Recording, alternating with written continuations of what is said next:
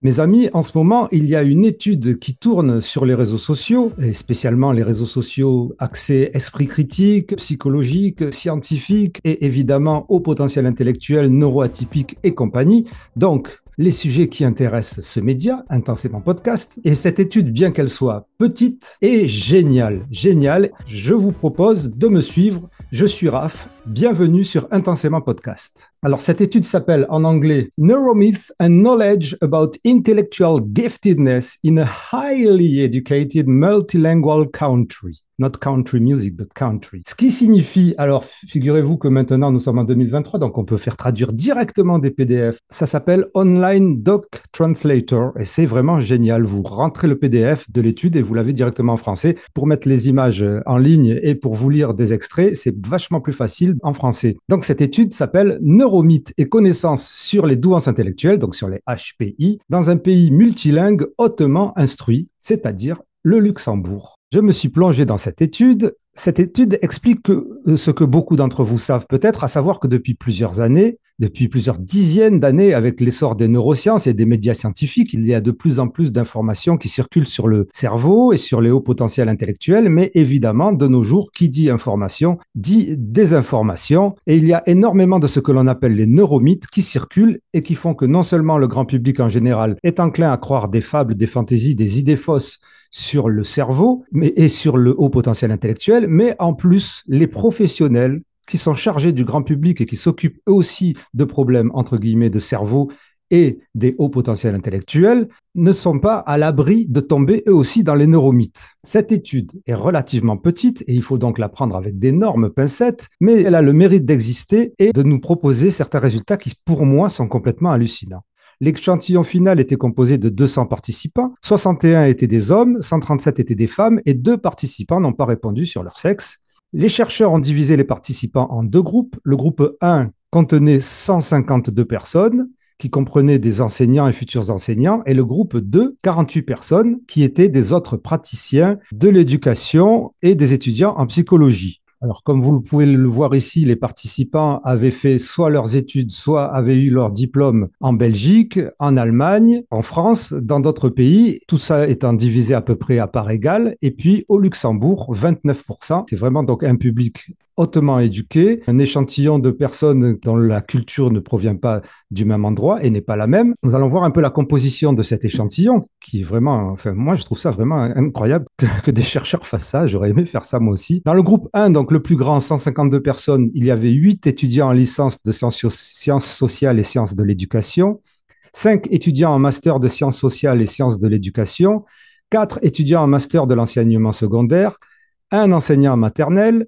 un enseignant à l'école primaire, 99, donc c'est le plus gros échantillon d'enseignants de l'enseignement secondaire, donc euh, des collèges hein, et des lycées, quoi. Des professeurs de basket pour adultes, alors je ne sais pas pourquoi précisément de basket pour adultes et pas de sport, mais bon, il y en avait 23. 11 professeurs d'université, donc pour un total de 152. Le groupe 2 était composé de 20 étudiants au baccalauréat en sciences en psychologie, de deux étudiants en master de sciences en psychologie, évaluation et évaluation, de quatre étudiants à la maîtrise de sciences en psychologie, intervention psychologique, de quatre éducateurs spécialisés, de trois psychomotriciens, de six psychologues scolaires, de deux orthophonistes, de cinq enseignants d'élèves ayant des besoins spéciaux, de deux éducateurs curatifs, pour un total donc de 48. Et alors à ces participants, ils leur ont donné une série de 32 questions et pour ces 32 questions, il devait dire si c'était vrai, s'il ne savait pas ou si c'était faux. Dans ces 32 questions, il y avait des véritables connaissances scientifiques et puis des neuromythes. Donc. Et donc, vous allez voir avec moi lesquels sont des neuromythes, puisqu'on va regarder le tableau des questions d'abord et on va voir les réponses. Ça va être hallucinant. Ça va nous permettre d'avancer, nous aussi, dans la connaissance. Je remercie intensément les contributrices de ce podcast sans qui cet épisode n'aurait jamais vu le jour et j'espère que vous allez être de plus en plus nombreuses et nombreux à contribuer à ce média et à faire partie de la communauté toujours grandissante d'Intensément Podcast. Première question, nous utilisons notre cerveau 24 heures par jour. Eh bien, c'est vrai. Deuxième question, il est préférable que les enfants apprennent leur langue maternelle avant d'apprendre une deuxième ou une troisième langue. Eh bien, c'est faux. Je vous rappelle que nous parlons là euh, de l'état de la connaissance actuelle, hein, de l'état de la science et de toutes les études qui ont été faites sur ça. Et en général, si quelque chose est vrai ou faux pour cette euh, euh, étude, en tout cas, il y a un consensus sur cela, un consensus scientifique international sur cela. 3. Un QI élevé, supérieur à 130 points dans un test d'intelligence fiable et valide, est la seule mesure objective pour déterminer le surdouement, donc le haut potentiel intellectuel. Et là, c'est vrai. Donc, je vous rappelle, c'est vrai. C'est la seule mesure objective pour déterminer les hauts potentiels intellectuels. 4. Les personnes surdouées ont un fonctionnement différent au niveau neuronal et neuroanatomique. C'est vrai, c'est vrai. C'est-à-dire, il ne s'agit pas d'une pensée différente, donc, contrairement à ce qu'on croit, mais d'un fonctionnement neuronal et neuroanatomique plus puissant, plus rapide, avec euh, plus de, connexions qui pouvaient traiter plus de choses de manière plus complexe. Donc il s'agit d'une différence quantitative. C'est exactement le même cerveau, sauf qu'il est plus puissant et plus rapide et plus complexe. Quantitative et pas qualitative. 5. Lorsqu'une région du cerveau est endommagée, d'autres parties du cerveau peuvent assumer cette fonction. Eh bien, c'est vrai, c'est la plasticité du cerveau que nous connaissons tous maintenant. 6. Nous n'utilisons que 10% de notre cerveau. C'est faux c'est un, neuromythe très présent. Les hémisphères gauche et droit du cerveau travaillent ensemble. C'est vrai, contrairement aux neuromythes qui disent qu'il y a des gens qui, sont plutôt cerveau gauche et d'autres qui sont cerveau droit. Et donc, on y arrive. Huit, certains d'entre nous ont un cerveau gauche et d'autres un cerveau droit, ce qui aide à expliquer les différences dans la façon dont nous apprenons. Et ça, c'est faux. Neuf, les personnes surdouées ont une connexion entre les hémisphères gauche et droit particulièrement développée et efficace. Ça, c'est vrai contrairement au neuromythe qui prétend que les personnes surdouées auraient, je crois que c'est l'hémisphère droit plus développé, et donc c'est pour ça qu'ils seraient euh, dans l'artistique et tout ça, blablabla. Non, c'est faux. Les deux hémisphères travaillent en permanence ensemble. 10. Le développement du cerveau est terminé au moment où les enfants atteignent la puberté. Ça, c'est faux. Le cerveau se développe tout au long de la vie. 11. La douance disparaît à l'âge adulte. Ça, c'est faux. 12. Les informations sont stockées dans le cerveau, dans des réseaux ou des cellules réparties dans tout le cerveau. C'est vrai. 13. L'apprentissage est dû à l'ajout de nouvelles cellules au cerveau. C'est faux. 14. Les individus apprennent mieux lorsqu'ils reçoivent des informations dans leur style d'apprentissage préféré, par exemple auditif, visuel et kinesthésique. C'est un, un neuromythe très fameux qui circule de partout et pourtant c'est faux. L'apprentissage se produit grâce à des modifications des connexions entre les cellules cérébrales. C'est vrai. 16. Les personnes surdouées ont un fonctionnement différent au niveau cognitif, c'est-à-dire une plus grande capacité de mémorisation et une vitesse de traitement plus rapide. C'est vrai, c'est ce dont je vous parlais tout à l'heure. 17. Avoir un cerveau doué est considéré comme un trouble mental. Alors celle-là, vous allez voir tout à l'heure. C'est faux, évidemment, contrairement à ce que voudrait, ce qu'aimerait évidemment euh, Raymond Dazan, euh, Fabrice Michaud, et pour les autres des informateurs, je ne sais pas, mais ce que je sais, c'est que Raymond Dazan et Fabrice Michaud, oui, aimeraient bien que ça soit considéré comme un trouble mental. 18. Le développement normal du cerveau humain implique la naissance et la mort de cellules cérébrales. C'est vrai. 19. La capacité mentale est génétique et ne peut être modifiée par l'environnement ou l'expérience. C'est faux. Les capacités mentales peuvent être modifiées. Ceci dit, ce n'est pas énorme la différence de ce que j'ai compris. 20. Hein. Un exercice vigoureux peut améliorer la fonction mentale. C'est vrai. 21. Les enfants doivent être exposés à un environnement enrichi de la naissance à 3 ans, sinon ils perdront définitivement leur capacité d'apprentissage. C'est faux contrairement à ce qui circule beaucoup sur les réseaux. 22. Les adolescents surdoués sont plus anxieux et plus hypersensibles que leurs pères en raison de leur cerveau particulier. Alors ça, c'est le plus grand neuromythe sur les surdoués, vous le savez, donc c'est faux. 23, grâce à leur cerveau particulier, les apprenants surdoués peuvent mieux compenser les difficultés d'apprentissage de leur père. C'est vrai, évidemment, on parle de compenser des difficultés d'apprentissage. On ne parle pas d'éviter les difficultés d'apprentissage. C'est-à-dire, on peut en étant surdoué au potentiel intellectuel, au quotient intellectuel. Donc, évidemment, on peut être sujet à avoir un TDAH, euh, un trouble de déficit de l'attention avec ou sans hyperactivité, un trouble 10, qu'on appelait avant les troubles 10, qui s'appellent maintenant les troubles des apprentissages, ou un TSA, ou d'autres troubles divers. Et bon, grâce aux capacités cognitives, les hauts potentiels intellectuels pourraient mieux compenser leurs difficultés. 24. Les exercices qui répètent la coordination des capacités de perception motrice peuvent améliorer les compétences en littératie. Je suppose que c'est euh, les compétences littéraires. Les compétences littéraires, eh bien non. 25. La répétition prolongée de certains processus mentaux peut modifier la structure et la fonction de certaines parties du cerveau. C'est vrai. 26. Les enfants ont des styles d'apprentissage dominés par des sens particuliers, c'est-à-dire l'ouïe, le toucher, la vue. Eh bien, c'est faux. 27. Les problèmes d'apprentissage associés aux différences de développement des fonctions cérébrales ne peuvent être améliorés par l'éducation.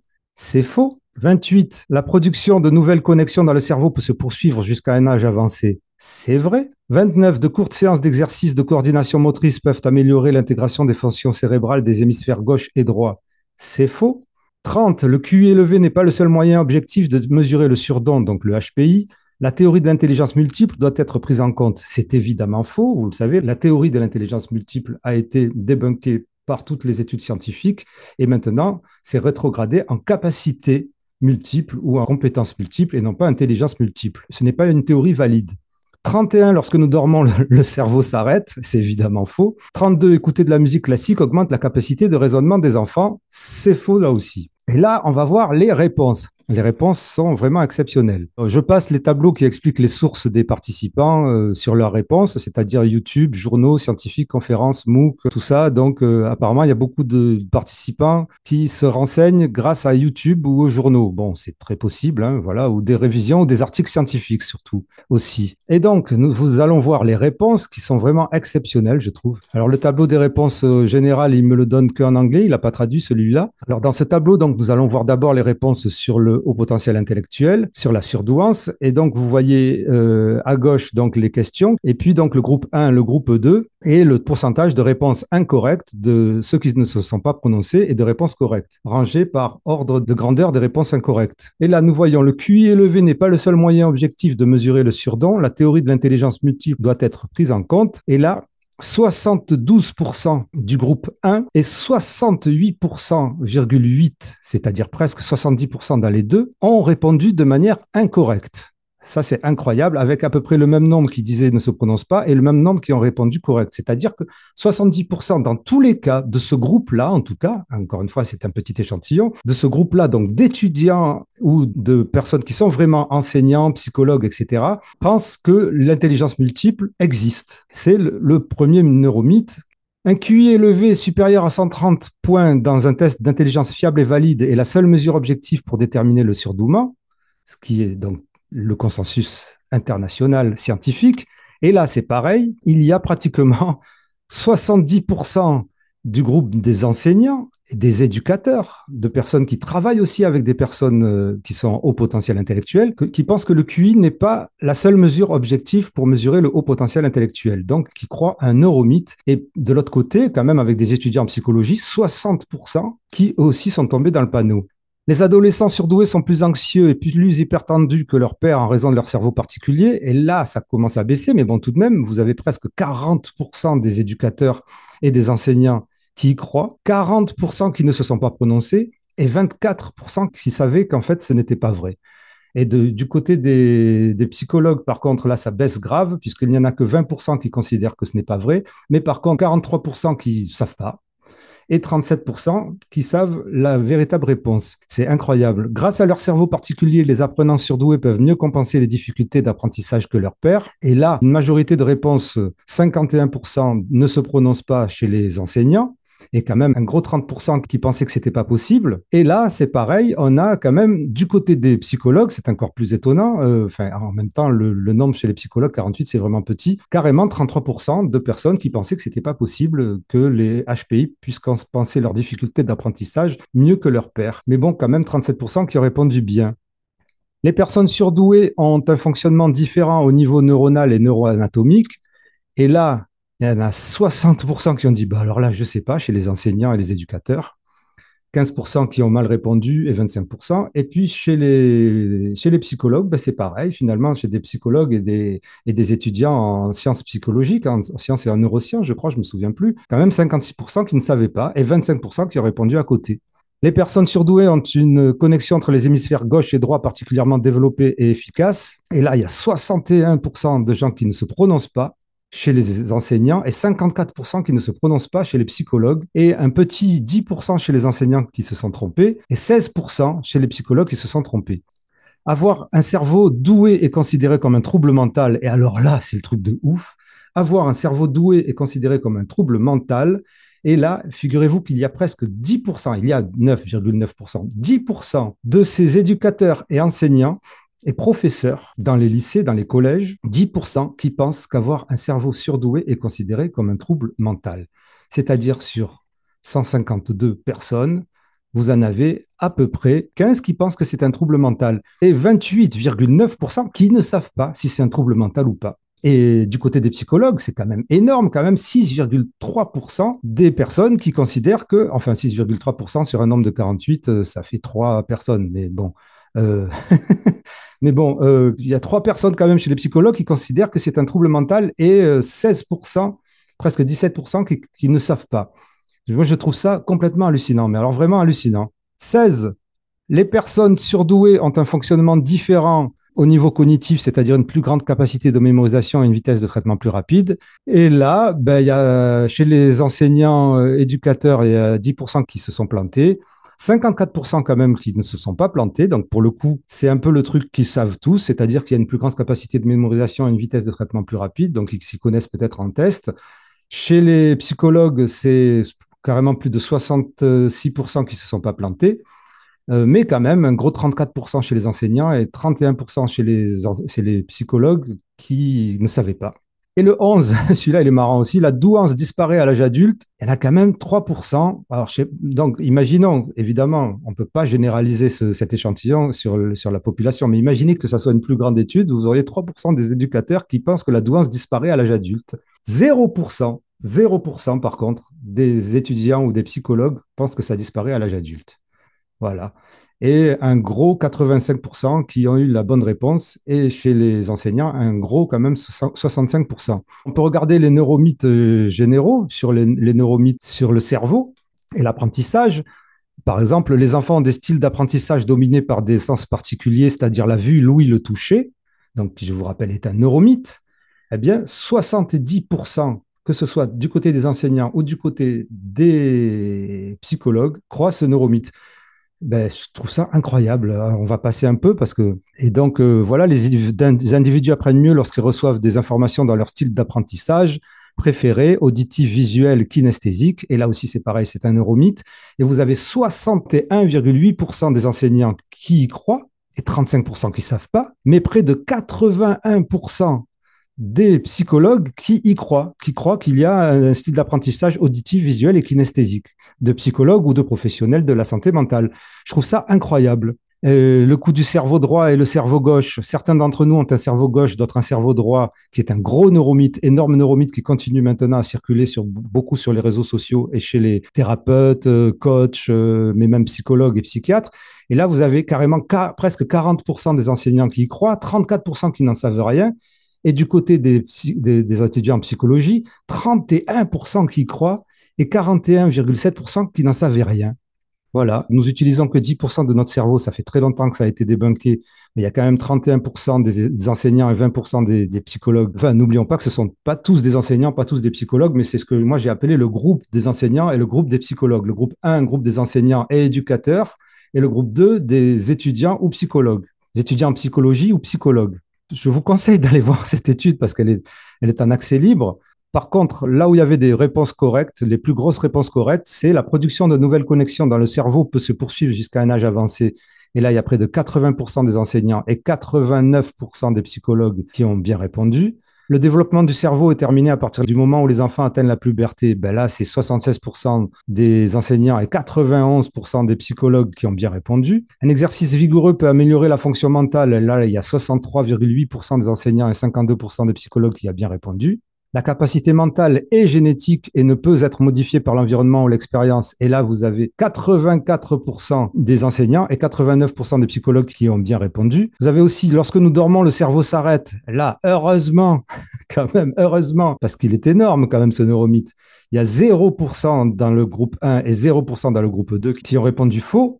Alors, les conclusions que donnent eux-mêmes les chercheurs et cette étude, on va se focaliser quand même sur les hauts potentiels intellectuels. En ce qui concerne les déclarations sur la douance, deux éléments sur neuf se sont démarqués. Deux sont liés directement à l'identification de la surdouance avec un taux d'erreur moyen d'environ 70% pour les théories des intelligences multiples et pour l'évaluation valide de la surdouance à l'aide du QI. Ce résultat n'est pas surprenant compte tenu de la difficulté de définir ce sujet, même pour les chercheurs, et compte tenu des différences de point de vue selon la formation initiale. Certains d'entre eux incluent le QI comme élément central, d'autres considèrent comme plus fondamentales les réalisations extraordinaires. Cependant, bien que populaire, la théorie des intelligences multiples n'est pas étayée par des preuves scientifiques, contrairement au modèle incluant un facteur général basé sur la théorie de Spearman, qui s'appelle le facteur G, donc le modèle d'intelligence qui sert pour euh, la mesure du QI, qui est bien implanté partout dans le monde, y compris dans les pays non industrialisés. Le QI est ainsi aujourd'hui un élément solide considéré dans la recherche expérimentale en éducation et en psychologie comme un critère objectif d'évaluation des résultats scolaires et des capacités cognitives via le modèle Cattell-Horn-Carroll qui est le modèle qui est utilisé pour le quotient intellectuel. Concernant le modèle Cattell-Horn-Carroll, le modèle CHC, plusieurs auteurs sont favorables à utiliser uniquement cette approche pour réaliser des études telles que Varn 2016 qui conclut par ces mots pour remédier à cet angle mort dans l'éducation des surdoués, j'exhorte les praticiens et les chercheurs à remettre l'accent sur le surdouement et à intégrer la théorie des CHC dans leur travail. En effet, comparé à de nombreuses autres constructions en psychologie, l'intelligence est bien étudiée et comprise. Les éducateurs comprennent très bien comment adapter le processus d'enseignement en réponse aux différents niveaux d'intelligence. L'intelligence peut servir de canal reliant l'éducation des surdoués à d'autres domaines de la psychologie. L'intelligence est un excellent prédicteur des résultats généraux de la vie à long terme et la recherche sur l'intelligence met en lumière de nombreuses questions importantes liées à l'éducation des surdoués, par exemple la différenciation, la sous-identification. En ce qui concerne les profils de formation, bon, le groupe 1, comme vous l'avez compris, composé des enseignants et futurs enseignants, a commis le plus d'erreurs concernant les affirmations sur la surdouance. Mais euh, ces résultats, apparemment, sont conformes aux résultats d'études antérieures, rapportant que 68% des enseignants du Québec étaient fortement d'accord avec les théories des intelligences multiples, ou que 90% des futurs enseignants des USA envisageaient de le mettre en œuvre. Vous imaginez donc Également, ces résultats sont également conformes aux données précédentes, montrant que les enseignants ont tendance à avoir de mauvaises connaissances sur le QI et l'intelligence et d'ignorer les découvertes scientifiques valides et d'adhérer à des idées fausses sur le sourdouement, telles que la théorie des intelligences multiples. Alors pour eux, les deux groupes de leur échantillon ont pu détecter correctement qu'avoir un cerveau surdoué est considéré comme un trouble mental. Mais tout de même, je trouve que près de 10% qui y croient, c'est quand même complètement hallucinant. Que dit la discussion de la fréquence des neuromythes sur le cerveau? Pareil, c'est proche de d'autres données, des études aux États-Unis. 71% des éducateurs américains croyaient à la plupart des neuromythes y compris chez les professionnels ayant une forte exposition aux neurosciences. Et donc, il y aurait cinq neuromythes prévalents parmi les enseignants dans ce monde, qui est l'intelligence multiple, le style d'apprentissage, les exercices de coordination, la dominance hémisphérique des cerveaux, donc cerveau gauche et cerveau droit, et nous n'utilisons que 10% de notre cerveau. Donc voilà, j'espère que ça vous a plu. Si cela vous a apporté quelque chose, n'oubliez pas de faire les gestes qui aident pour ce média, pour ce podcast qui en a bien besoin, pour ce média unique en son genre, le seul qui vous informe en essayant d'être le plus fiable possible sur tous ces sujets, sans s'embrouiller, sans bafouiller. Non, je rigole. et donc, n'oubliez pas, il ne fonctionne que par financement participatif et je vous remercie intensément. Vous pouvez vous aussi faire partie de la grande famille Intensément, c'est le podcast divergent. Intensément, c'est le show potentiel. Chaud, chaud, chaud.